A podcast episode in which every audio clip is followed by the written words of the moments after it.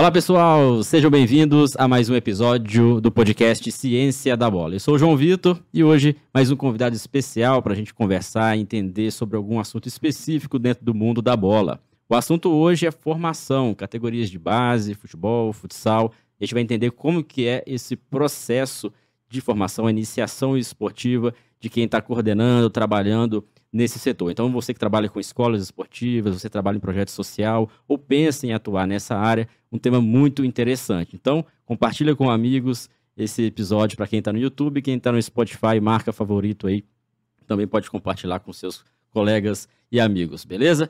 Convidado é Saulo Nascimento, que trabalha na equipe do Minas, coordenador do curso de formação nas categorias de base. A gente vai entender como que é esse processo Saulo, seja bem-vindo, obrigado. Saulo já esteve com a gente né, em um outro momento, um curso que foi realizado recentemente aqui no Ciência da Bola, e agora a gente trocando ideia aqui pessoalmente. Um prazer, Saulo. João, prazer é todo meu. É... Igual eu comentei lá no curso, eu já vinha namorando essa ideia de, de, de conversar com vocês, fazer algum trabalho, então eu estou aqui muito feliz pela oportunidade. Espero ajudar aí o Ciência da Bola e todos os nossos espectadores aí, os ouvintes, com mais um, um dia aí de conhecimento. Legal, vai ser interessante. É, você é coordenador lá do setor de educação, na formação de atletas do futebol e do futsal do Minas Tênis Clube, que é um clube muito conhecido, né? Então, quem não é de, de Minas Gerais deve já ter ouvido falar do Minas, que é muito forte no futsal, no basquete, no vôlei, nas categorias aí profissionais, em competições. E você trabalha no setor específico ali de formação. Conta pra gente como que é, é essa atuação, você coordena quais idades para o pessoal entender o processo. Sim.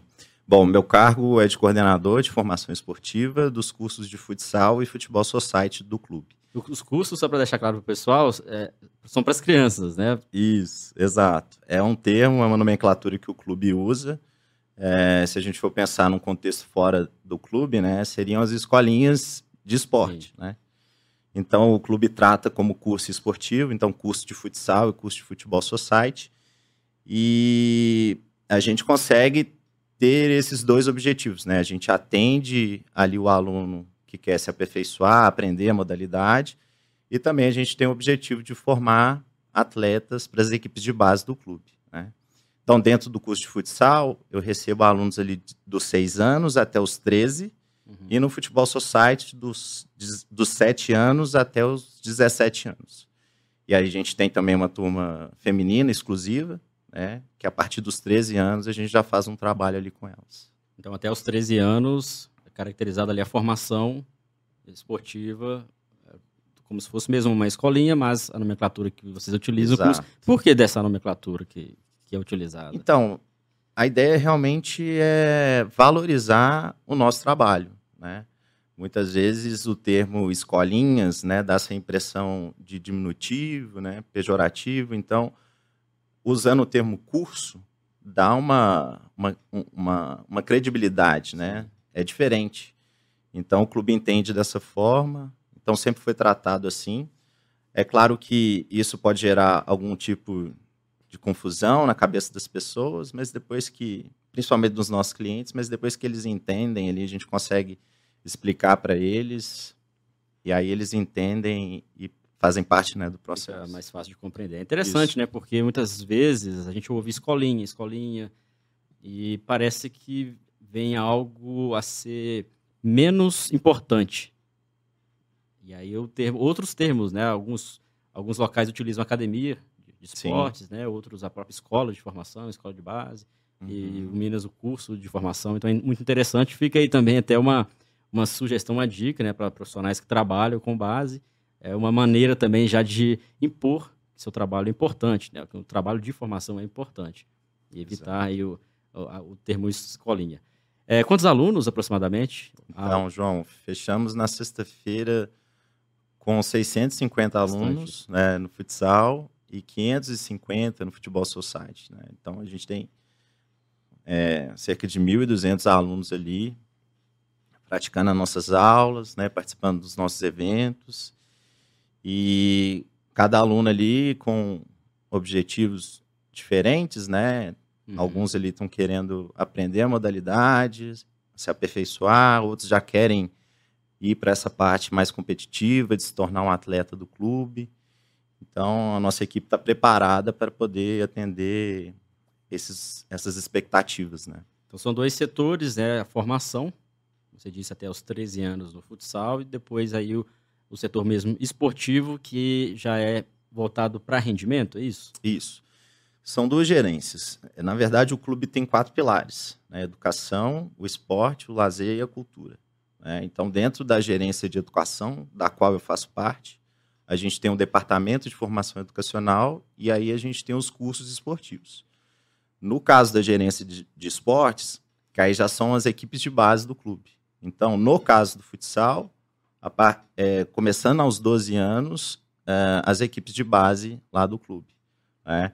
Então a gente atua ali até os 11 anos, né, das turmas pré-competitivas que a gente tem dentro da gerência de educação, né, que, que é nas categorias sub-9, sub-10 e sub-11, e aí depois a gente consegue é, formar ali o aluno né, e transferir para a gerência de esportes, já com o termo atleta. Né? E aí o foco também ali é, são mais competições, é o clube mesmo disputando regional, estadual.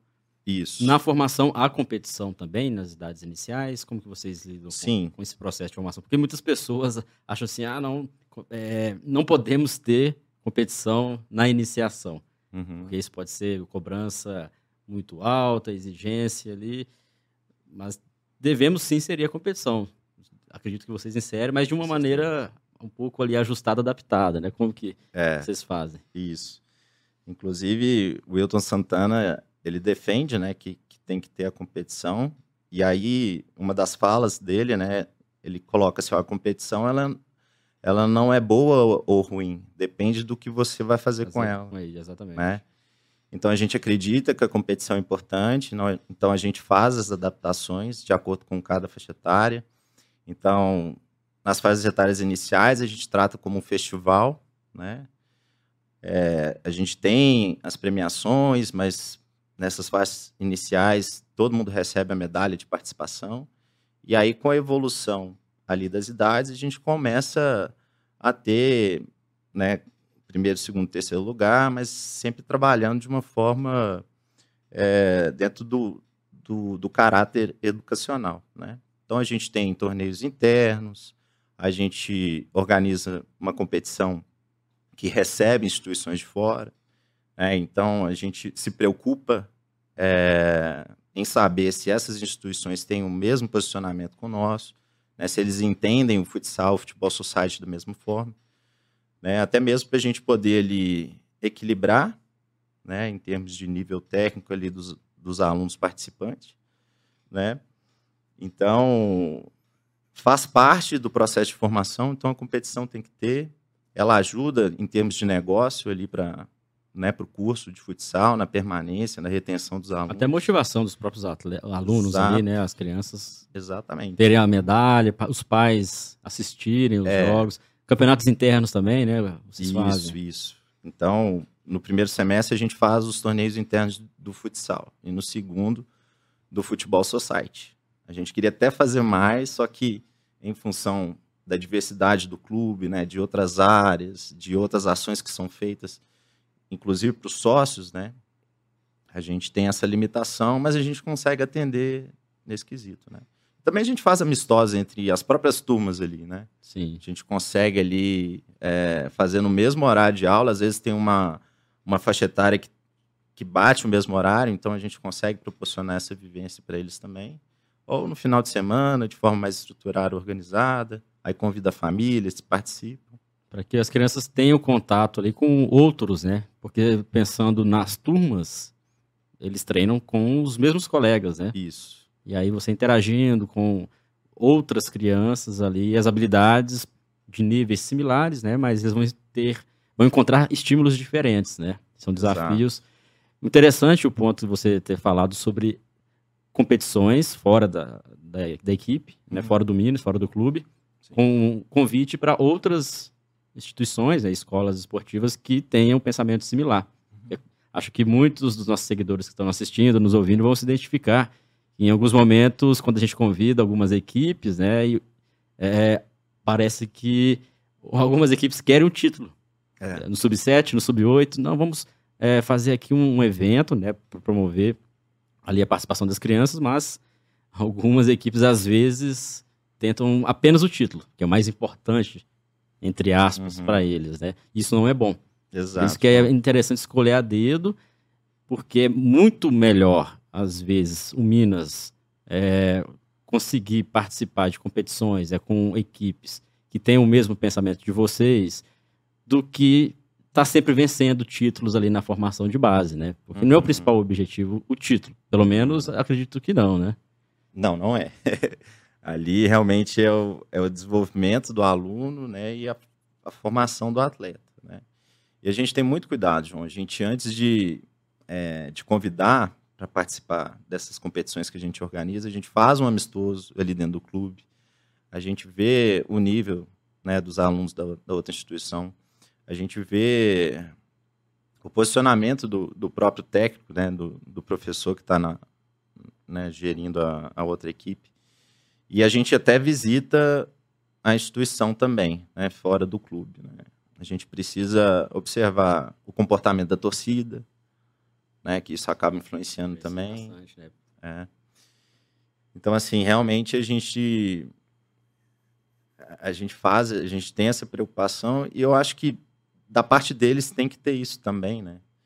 Se eles tiverem é, um desejo diferente do nosso, também eles não vão querer fazer Sim. conosco, né? Então, é realmente fazer esse alinhamento de expectativas e objetivos. Se tiver batendo, vamos lá, né? Vamos, vamos não são concorrentes, né? O pensamento às vezes muito ruim de você achar que uma escola, uma escola do, do outro bairro é o concorrente, porque a gente precisa de ter equipes para ter o, o, campeonato, né?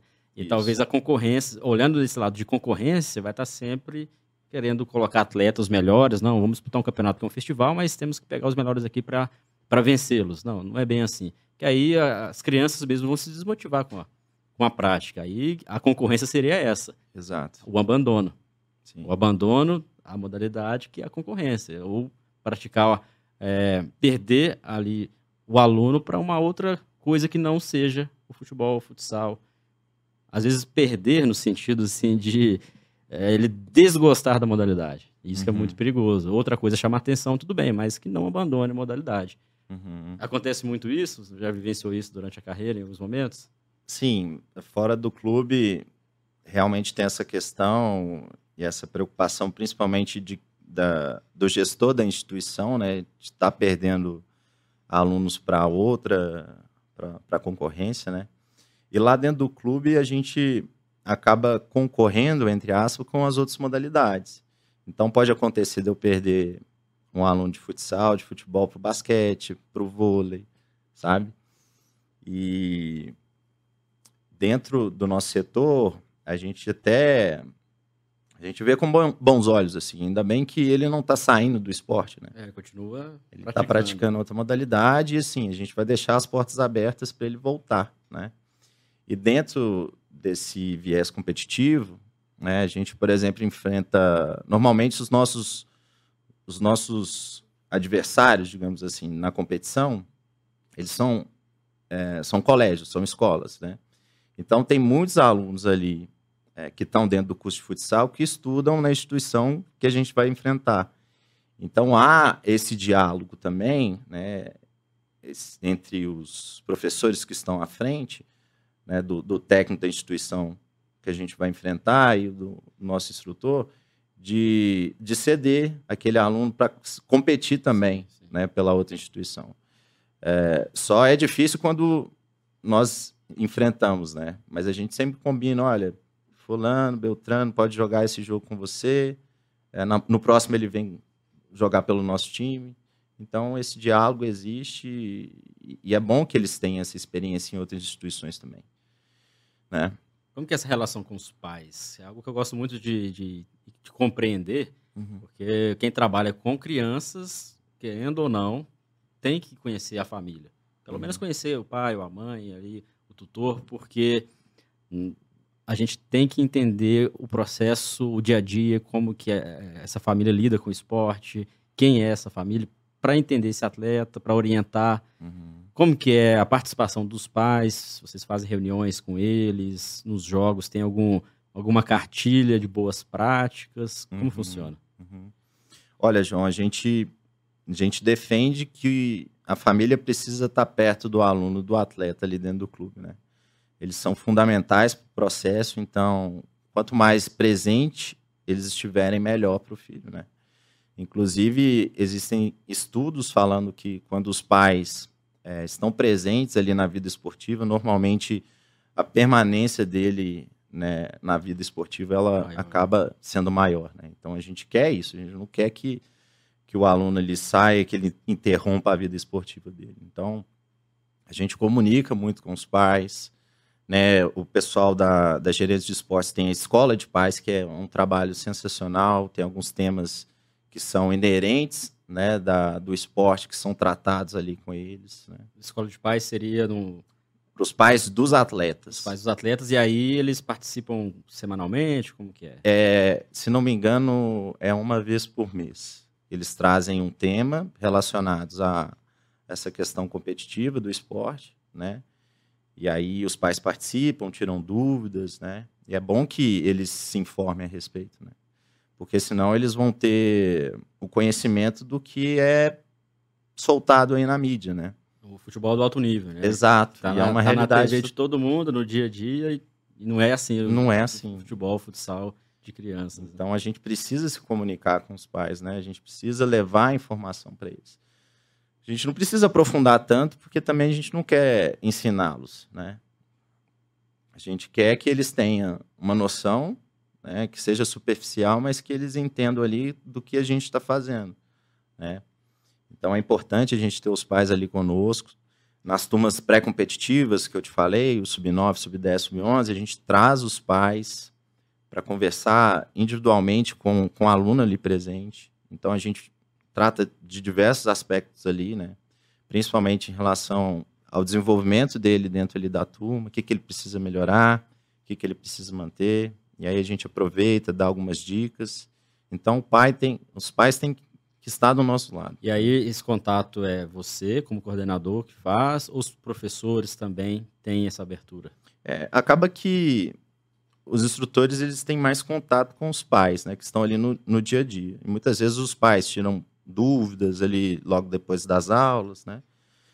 Mas eu eu sou uma referência também para eles me procurarem, para gente, né, se for uma coisa mais específica que eles queiram tratar, a gente senta, marca uma reunião, conversa, né? E esse momento que eu te falei, né, que a gente cria uh, uma reunião de feedback com os pais e o aluno, o instrutor da turma está ali. Participa junto. É, normalmente ele que tem a palavra ali mais durante a reunião, né? Que ele está com o aluno ali o dia a dia, né? Então ele sabe muito mais do que eu. Eu estou ali para dar o suporte, para introduzir, se for um, um assunto mais específico fora ali do, do contexto da quadra, aí eu falo também.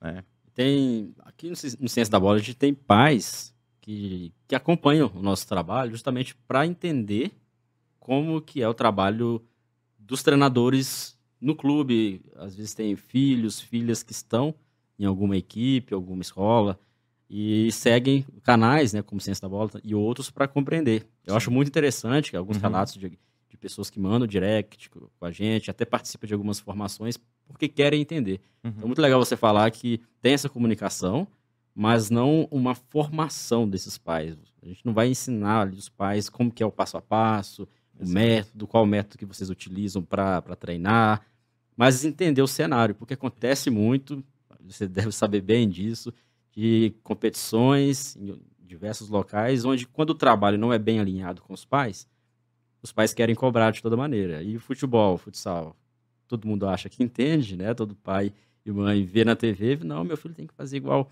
tá fazendo ali o atleta profissional.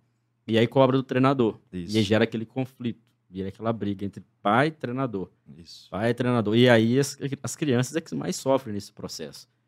Exato, João. E assim, é até interessante você ter colocado né, a sua fala, é, recentemente a gente teve um episódio lá dentro do clube de um, de um pai que, que não é tão presente ali na vida esportiva do aluno. E a gente fez um jogo amistoso com uma, uma equipe E nós fomos superados, assim, né? E ele veio reclamando a respeito do, do, do instrutor que estava à frente. É, então, assim, ele falando que queria, tinha que mudar o, o instrutor, né? Então, era um pai que depois eu vi que não estava na reunião, sabe? Hum. Aquela reunião inicial. É, nas reuniões de feedback, ele nunca está presente. Né? Então, assim, ele, ele não teve o conhecimento né, do que é a proposta, o que, que a gente entende de futsal para aquela determinada faixa etária, sabe? Então, quando o pai é participativo, a gente vê que o comportamento é diferente. Né? Ele já tem ciência ali do que, que a gente vai tratar, é, que a gente está preocupado mais com o desenvolvimento, com a formação. A gente não está preocupado com o resultado. A gente quer que os alunos é, enfrentem né, os adversários, né, os jogadores da, das outras equipes, que eles vão errar muito, eles vão perder bola, né, a gente vai tomar gol. Eles precisam errar nesse momento para que no futuro esse índice de erros diminua e a gente consiga acertar mais. Então é nítido, assim, o pai que está presente e o que não está. E aí acaba criando um clima ruim, né? Uma Sim. situação dessa. Por mais que a gente faça um bom trabalho é, de fazer esse link com os pais, essa comunicação, infelizmente alguns não vão participar de forma ativa, né? Isso. Infelizmente a gente também tem que saber lidar. Então, tem que saber lidar. Quem trabalha com crianças tem que já partir desse pressuposto. A gente tem aquela metodologia, essa comunicação com os pais, mas vai ter momentos que pais não vão participar. E aí é, é um momento que a gente vai conversar com ele de forma diferente. Depois de, de ter acontecido, que vamos apagar o incêndio, explicar a situação. Já aconteceu comigo, é, quando eu trabalhava com crianças, uma situação, tem um relato interessante para o pessoal que estava tendo um festival, uhum. né, nesse, as categorias, se não me engano, era 8, 9 anos, uhum. interno, e aí um pai a todo momento gritando com o filho. Faz isso, o filho era um goleiro. Faz isso, olha, posiciona aqui e tal, falando ali na, na cabeça da, da, criança. E a criança, em um momento, estourou uhum. durante o jogo. A criança virou pro pai e falou assim: pai, cala a boca. Uhum. E saiu chorando, foi para pro, pra, pra, pro vestiário. E aí, dali, o, o árbitro parou, todo mundo ficou assustado, os pais assustados, aquele silêncio na quadra. E aí o pai ficou meio. É, onde eu vou enfiar a cabeça, é. né? O que, que eu fiz? Exato. E aí a gente teve que conversar com a criança, pedir tempo, né, para tentar uhum. controlar a situação ali. E depois a gente conversou com, com esse pai. Nunca mais aconteceu. Ele Sim. explicou que, olha, é, realmente isso não faz. E a gente tinha uma planilha, uma, uma cartilha, né, dos pais, boas práticas. Mas assim, antes tarde do que nunca, né? Pelo menos é. aprendeu e a criança não traumatizou. Depois ela continuou participando.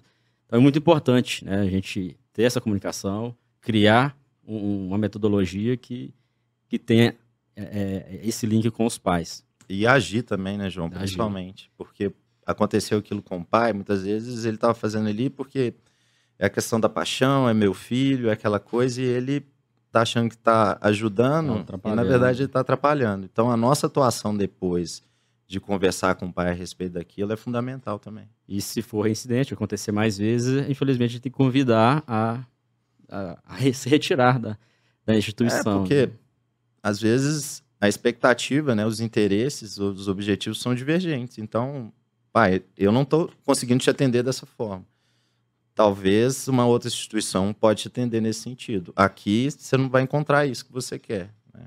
E aí já... É importante a gente deixar isso esclarecido também. A questão do trabalho não flui. É, já nos 14, 15 anos, então é, é diferente. O clube, ele já tem um, um viés mais de rendimento, voltado isso. até para a formação profissional, né? Quem quiser seguir na área de futsal, uhum. principalmente. E, e aí já é um outro, é um outro gerenciamento, já é um outro setor, né? É, aí já é com a gerência de esportes. É, acaba que essa idade também a gente tem no Futebol Society, então é, ela não tem um, um, caráter competitivo, né? De, de, de, tratar ali como atletas, né? Mas a gente consegue atender essa faixa etária também de uma outra forma, né? É, a gente consegue oferecer competições, igual a gente conversou um pouco antes, né? Mas realmente é diferente. Aí, nessas idades, a gerência de esportes, ali principalmente com futsal, né? que é o, é o, é produto final, né? Uhum. Eles que, que fazem toda essa gestão. É é interessante ter essa divisão. Às vezes alguém está nos ouvindo agora que tem uma escola esportiva ou um projeto social e não tem bem claro definido o que é formação, Uhum. o que, que é rendimento, o que está sendo ofertado em cada uma delas. Eu mesmo já tive experiência, talvez você também em outros momentos, de disputar uma competição específica para escolas esportivas e um clube de rendimento entrar para disputar ou eh, vestir camisa ali de, de uma escola. Sim. E aí isso atrapalha muito. Por quê? Porque se você entra com o objetivo de participar na formação e a equipe vem para vencer, é jogos, são jogos de 10 a 0, 15 a 0, e aí o problema cai em cima nosso. Nossa, mas como que sua, sua equipe perde de 10 a 0, de 15 a Uhum. 0? Porque os pais não entendem essa diferença em muitos momentos. É Isso. Não entende que aquela equipe é uma equipe de competição. O, o erro foi ter ou ter convidado essa equipe ou o treinador, a equipe, o mau caráter de ter colocado essas, essas crianças que não estão no mesmo nível. Aham. É ruim para os dois, concorda? Porque Com é ruim para a equipe que ganha de 10 a 0 e é ruim para a equipe também que perde de 10 a 0. Isso. Ganhar de 10 a 0 com, com 12, 11, 10 anos, alguma coisa tá errada. Ou não- o jogo não foi competitivo. Se o jogo não foi competitivo, o que, que eu desenvolvi nessa Uhum. idade? Concorda comigo nesse sentido? Exato. E por isso que a gente tem que pensar muito bem ali quando está estruturando a competição, né? Sim. Então a gente tem que deixar bem claro ali no regulamento qual é a proposta da competição. Né? E, e se tratando de formação, a gente tem que deixar bem claro que ali a gente, a gente quer desenvolver os alunos, a gente quer que ele, ele, ele aprenda eh, o futsal, o futebol society, que tenha essa experiência competitiva, mas dentro do nível dele, que ele está. Né? Então, dividir isso com, com outras pessoas também que vão participar, para eles entenderem que, pô, se eu estiver entrando aqui e o meu interesse em relação à performance, resultado, não é a competição que eu vou entrar. Porque realmente é, não vai ser bom para a minha equipe. né? Eu vou estar subestimando ali e acaba que aquele desafio ali não vai ser o que ele esperava. né? E da mesma forma, quem tem é, uma instituição que tem mais essa questão de formação, né? entrar em, em, em competições que a proposta é diferente. Diferente. Então você vai ter problema dos dois lados, assim. Então realmente é observar a competição que você vai entrar, o nível ali dos jogadores, né? Se tem algum algum aluno, algum atleta que já está ali em algum clube de futebol, né? A gente tem que ter esse olhar, tem que olhar com carinho, porque realmente tem essa questão dos clientes, dos pais, eles não entendem muito bem, e principalmente para o aluno, para o atleta ali que está passando por esse momento. Então, a responsabilidade é muito grande, então a gente tem que ter esse cuidado. Parece fácil trabalhar com base, mas não é. Não é? Não é fácil. Quando a gente lida com crianças, a gente tem que pensar que são crianças, não são adultos em miniatura. Muita gente acha que é, ah, vou aplicar aqui a tática 4-3-3 ou 2-2, 1-2-1, 3-1. Não é bem assim. Não é bem Não assim. É. A gente tem toda a metodologia, por isso que é interessante que quem trabalha com a base tenha uma formação. E de preferência na educação física, que é onde Uhum. há disciplinas ali no currículo da, da graduação que auxilie com que a pessoa entenda como que se desenvolve os aspectos cognitivos, os aspectos físicos, motores, a comunicação com a criança, porque você falar com uma criança de 7 anos é de uma forma. Você falar a mesma, passar a mesma mensagem para uma criança de 12 é Uhum. diferente. Essa Sim. linguagem, essa abordagem. Lá vocês têm os, os instrutores, né, os professores que têm uma qualificação e também estão em constante formação? Vocês auxiliam Exato. nesse processo? É. Isso começa, João, no processo ali no início, antes da gente contratar o instrutor, né? Então, tem todo o processo seletivo e aí a gente tem a ajuda do departamento de RH, né, para tratar sobre essas fases da contratação, questão do currículo, dos testes que são de praxe, né? E a gente contribui também com, com essa contratação, porque vai chegar no momento que eu preciso que o profissional ele desenvolva um plano de aula e depois aplique o plano de aula ali na, na- nas turmas que a gente tem no clube, sabe? Então a gente consegue ter uma noção do que, que ele está pensando ali. A gente dá como se fosse uma prova. Olha, você tem, um, você tem que elaborar um plano de aula para determinada faixa etária, Uhum. né? Quantidade de alunos, o nível deles é esse. Então, eles planejam e executam, e isso facilita a nossa tomada de decisão ali para contratar esse profissional. Depois que ele está no clube, é, o clube oferece toda, todo suporte ali para ele se é, desenvolver. Então, todo início do ano, a gente tem a jornada científica, né, que tratam assuntos específicos, né, voltados assim para dentro do esporte da, da educação.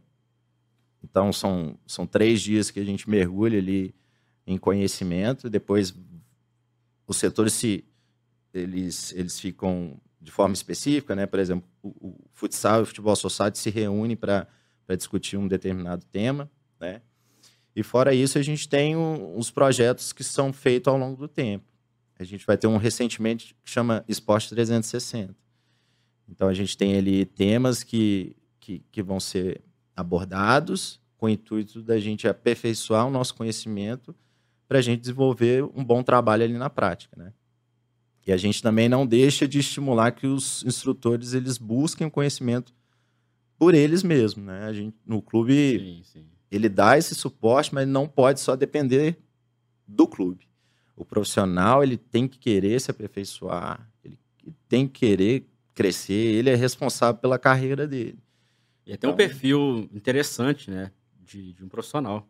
Isso. Aquele que quer sempre se manter atualizado, entender novas técnicas, e aqui a gente tem muito aluno que uhum. participa nos cursos, inclusive a gente busca profissionais com esse perfil até para compartilhar conhecimento, né? Você participou com a gente como professor de um curso, compartilhando o que vocês fazem, né? Isso, Isso. é muito interessante, porque trabalhar com, com futebol, futsal, a gente sabe que é difícil, uhum. não tem uma verdade única, e compartilhando o que a gente faz no dia a dia e acompanhando novas tendências é o que vai fazer com que o trabalho dele seja de qualidade. Né? Exato, exato. E, e, e essa questão do, do, profissional buscar o conhecimento, João, faz total diferença. Assim, a pessoa que quer crescer dentro da sua organização ou buscar outras oportunidades, ele tem que estar em constante atualização, né? E assim, ele tem que evidenciar isso também, né? Então, a gente está com, com as redes sociais bem forte atualmente, então eles têm que compartilhar aquilo que eles estão fazendo, né? Então, por exemplo, eu sou muito sou muito adepto ao LinkedIn. Então, Sim. tudo que eu aprendo, que eu tenho vontade de compartilhar em função de, do, do, meu desenvolvimento, aquilo que eu estudo e vejo que foi produtivo, né? É importante a gente dividir isso, né? A gente mostrar é, o nosso potencial. A gente tem que realmente ser protagonista da nossa carreira. Não é o clube que tem que se preocupar com isso somos nós. A gente que quer crescer, a gente que tem, quer ter uma melhor condição, quer ser uma pessoa melhor no futuro. Então, só basta a gente querer e fazer. E querendo ou não, é, a gente vai entrar num assunto interessante até para linkar com o trabalho que você faz de coordenação, a área de gestão, que é uma área que, que você trabalha atualmente.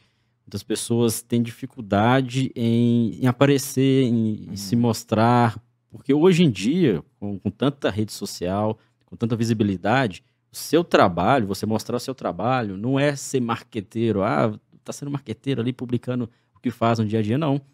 Você está se apresentando e ao mesmo tempo compartilhando o que você faz, que é um conhecimento que pode fazer com que um outro profissional Isso. se inspire no que você está fazendo e, e dê continuidade a seus estudos ou tente entender um pouco mais. E querendo ou não, é a, é a vitrine. Isso. Para um profissional, né, não basta, ah, eu tenho graduação em tal área, tenho uma pós, tá, mas mais o quê? Né? Mais o quê? O que, que você está fazendo com essa pós-graduação, com essa graduação? Então, compartilhar mesmo, é interessante. Seja no LinkedIn, seja no Instagram, seja no Isso. YouTube, seja em momentos como esse, no podcast, a gente conversando, compartilhando, porque tem aquela velha máxima, né? Quem não é visto, não é lembrado. Exato. E no campo, na área do futebol, e do futsal, isso fica cada vez mais evidente. E você, como um gestor, né, um coordenador, você consegue identificar bem isso, saber quem você vai contratar, né, quem tem o perfil ali para atuar dentro do clube, uhum. as transições. Você sempre quis atuar nessa área? Ou você, assim como outros profissionais, ingressaram no esporte para ser treinador? Conta um uhum. pouco do, do como uhum. que foi essa trajetória é. do Saulo assim, sempre gostei de esporte. Acho que essa história é bem comum, né, dentro da educação física, né? A pessoa gostar do esporte e querer trabalhar com ela, né, com, com o esporte. Então, comigo não foi diferente, sempre pratiquei esportes, né, futebol e futsal é, de uma forma mais específica, então eu tinha um sonho de ser um treinador. Né? Então, eu acabei fazendo a graduação com esse pensamento, eu, eu tinha isso muito claro para mim, né? Eu, eu, dos lugares que eu fui passando, trabalhando, né?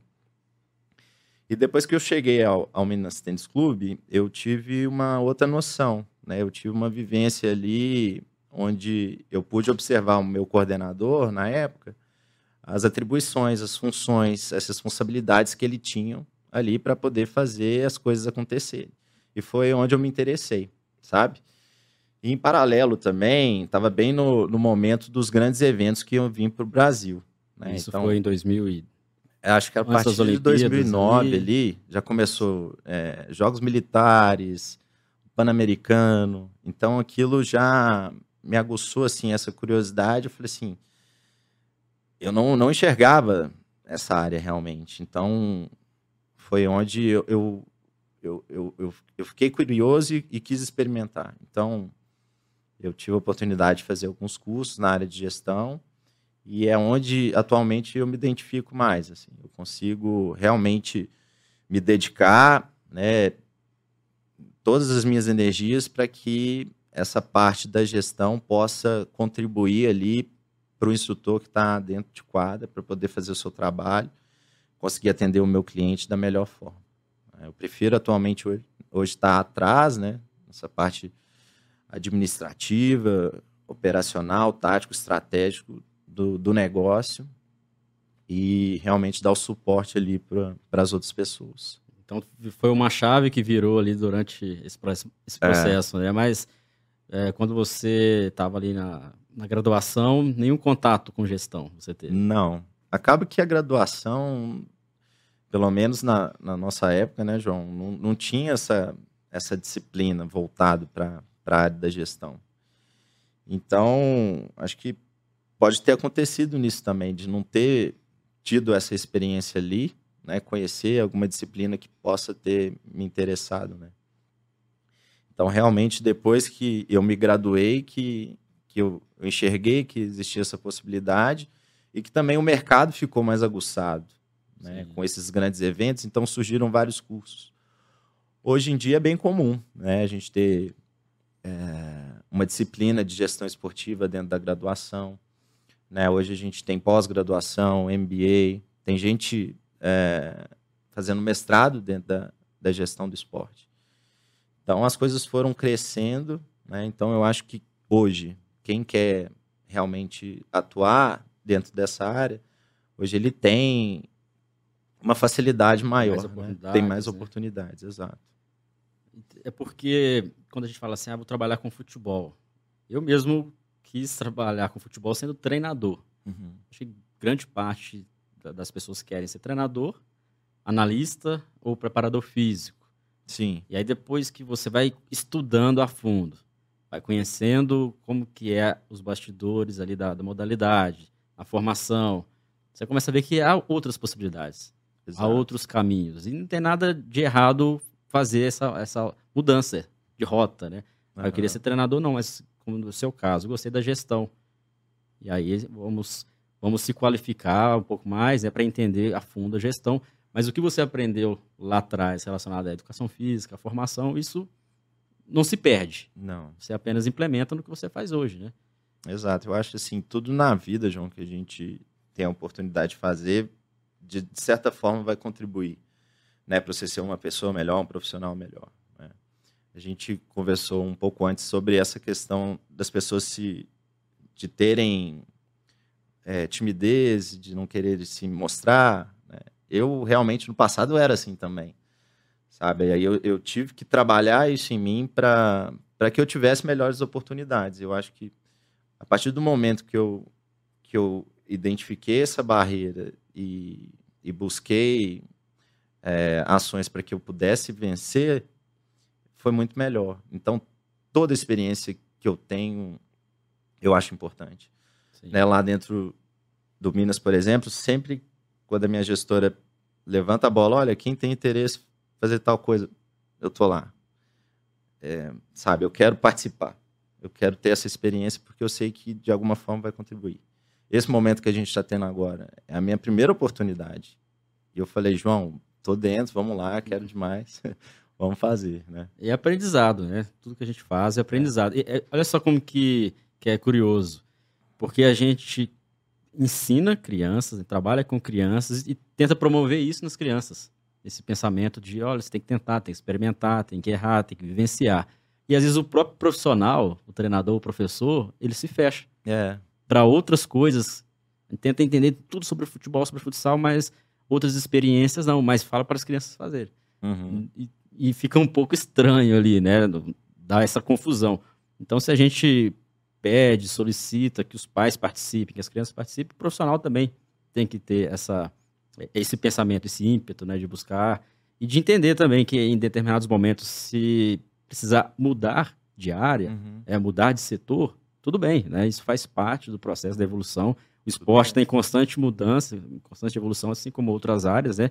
Eu falei aqui sobre treinador, analista e preparador físico, mas há 15 anos atrás, analistas, ninguém queria ser analista porque nem, a gente não ouvia falar sobre Exato. isso, né? Então, outras áreas aí vão, vão surgindo.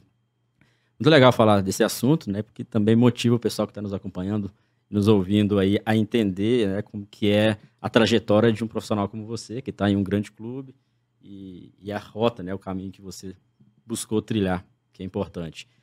Falando de, de coordenação, é, de base, escolas esportivas, formação, a gente ouve muito falar de alguns problemas que tem no, na estrutura da formação de base do esporte brasileiro. Uhum.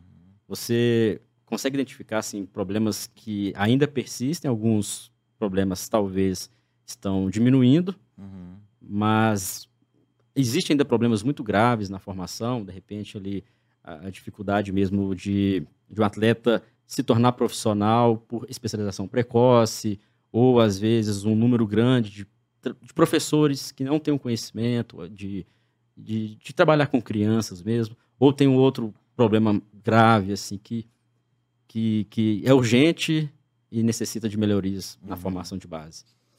É, João, é, essa questão da especialização, a gente constantemente vê isso acontecendo ainda. Né? É importante a gente sempre tocar nesse assunto né, e dividir principalmente isso com, com os pais dos alunos, né? porque eles, eles pensam que quanto mais é, o aluno fizer praticar aquela modalidade, né, quanto mais cedo ela fizer, ela vai ter a garantia de vai ser um atleta no futuro. Né? E realmente não é isso. Ali nas fases etárias iniciais, a gente precisa dar os estímulos de uma forma diversificada, eles precisam experimentar outros esportes, que isso vai tudo né, com, completar o Sim. repertório motor dele. E, e, uma outra coisa que eu vejo, João, também, a gente está na era digital e eu percebo o interesse dos alunos por outras coisas, né? Fora o esporte. Então é difícil ali, é, esse mundo da tecnologia está muito aguçado, né? Hoje em dia você tem tudo no celular. Então muitas vezes a gente acaba perdendo um aluno, um atleta por algo, né? Pelo, pela tecnologia, pela outra forma de entretenimento que ele tem. Então, assim, eu não estou falando que a tecnologia seja um vilão. Né? Eu acho que a gente tem que usar a tecnologia ao nosso favor. Então a gente precisa encontrar ali ferramentas que a gente possa fomentar o esporte utilizando a tecnologia. Né? Então, o Perdigão que esteve aqui com você né, falou da, da possibilidade dele inventar, de enviar vídeos para os atletas, para eles perceberem a questão da movimentação, né, de como que eles vão jogar. Isso tudo são recursos ali para estar tá dentro do, do mundo deles hoje Sim, em dia. Está vivenciando isso ali, né? No dia a dia. Exato. Não só no treino, né? Exato. Então, a gente tem que se preocupar, porque a gente vê realmente que as pessoas, que os alunos estão realmente saindo do esporte para realmente ficar nesse mundo digital, da tecnologia, né? E, e assim, lá dentro do clube, a gente tem, a gente quer aproveitar esses momentos também do games, né? Então a gente está pensando em desenvolver um projeto ligado a games né, com a intenção de, de educar os alunos. Né? Então, os games também é uma forma de. é, é, a gente pode usar o, o, os games como uma forma de ensino também. Sim, com certeza.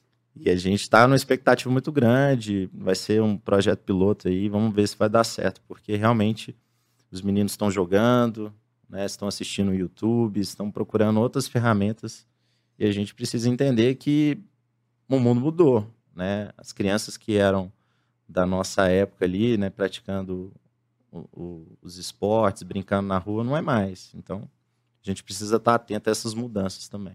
Não é um ou outro, né? Não é ou a prática do futsal ou o game. Por que não os dois? Exato. É, é. E muitas crianças estão priorizando, em alguns momentos, somente o game, sendo que poderia utilizar os dois, né? Como Isso. você bem disse, a tecnologia não é o vilão Isso. nesse caso, né? Mas um profissional que esteja aberto a compreender, se qualificar para entender como funcionam as tecnologias, uhum. ele vai sair na frente, né? Então, uhum. Então, muito interessante você compartilhar que, que tem um projeto, né? Que vocês estão aí em prática, colocando em prática em breve. Uhum. Então, isso vai ser muito interessante para para que o, as crianças vivenciem isso. A gente teve aqui um convidado também, o Billy do BR Futsal, que é um canal muito legal, que compartilha exercícios, uhum. é, lances de, de futsal mesmo, voltado para esse público, público que pratica, uhum. e muitas das vezes jovens. Então foi um papo muito interessante, porque realmente falta isso. Né? Falta chegar ali no, Toda criança tem ali o seu, seu smartphone, está ali no TikTok, está ali no Rios do Instagram acompanhando. E esse canal de comunicação é muito interessante. Uma, é uma crítica né, que a gente faz, não só no sistema de, de ensino esportivo, mas no sistema de ensino tradicional. Né? Uhum. As próprias escolas, em muitos momentos, se não chegarem nos alunos dessa forma, a gente vai ter uma dificuldade. Falar em escolas, como que é essa relação com com as escolas regulares mesmo. Questões uhum. de notas, uhum. é, presença, rendimento, porque tem alguns pais, é até interessante, porque eu já passei por isso, que os, alguns pais colocam a criança de castigo por nota vermelha, né? Por nota ruim na escola. Ah, o seu castigo é você não participar lá do, do clube ou da, da escolinha, não vai participar do, do futsal, vai ficar um mês sem jogar. E aí eu sempre falo com os pais, isso não é castigo. É. Eu tenho que identificar por que, que ele tirou essa nota vermelha. Será se a culpa foi realmente lá da, da, do futebol, do futsal? Ou será se a culpa talvez é do próprio pai, da própria mãe, que não está conseguindo entender como está sendo o dia a dia do seu filho, da sua filha? Uhum.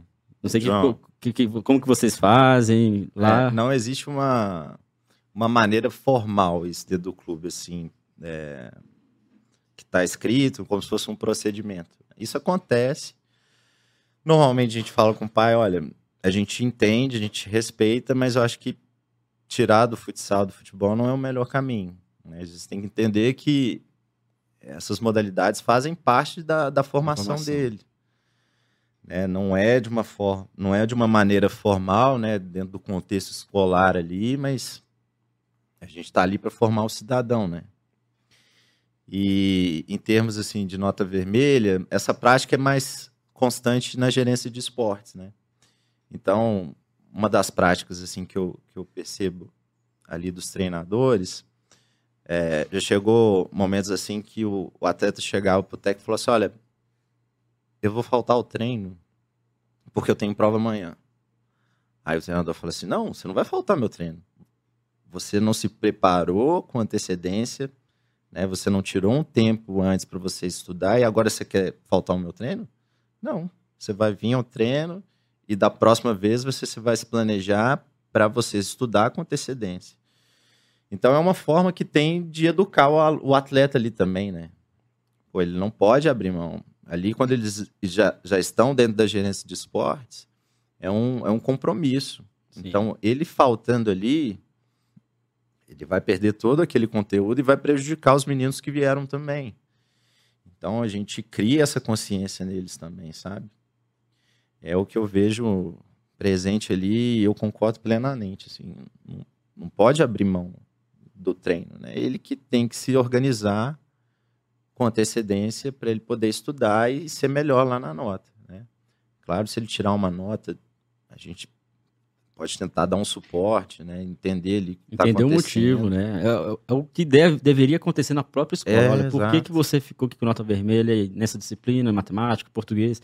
Porque antes de, não, olha só, vai ficar de castigo tal, é. não vai jogar futebol, ali o esporte. É, é, é porque sempre na, na, nossa cultura parece que são duas coisas diferentes, né? Uhum. Esporte e educação parece que falam-se que, que, que, estão juntos, mas na prática, na escola ali, a própria educação física às vezes é colocada de lado. Ah, é. vou estudar para a prova na aula de educação física. E o professor que permite isso, ele está sendo é, passível disso, né? Está deixando isso acontecer.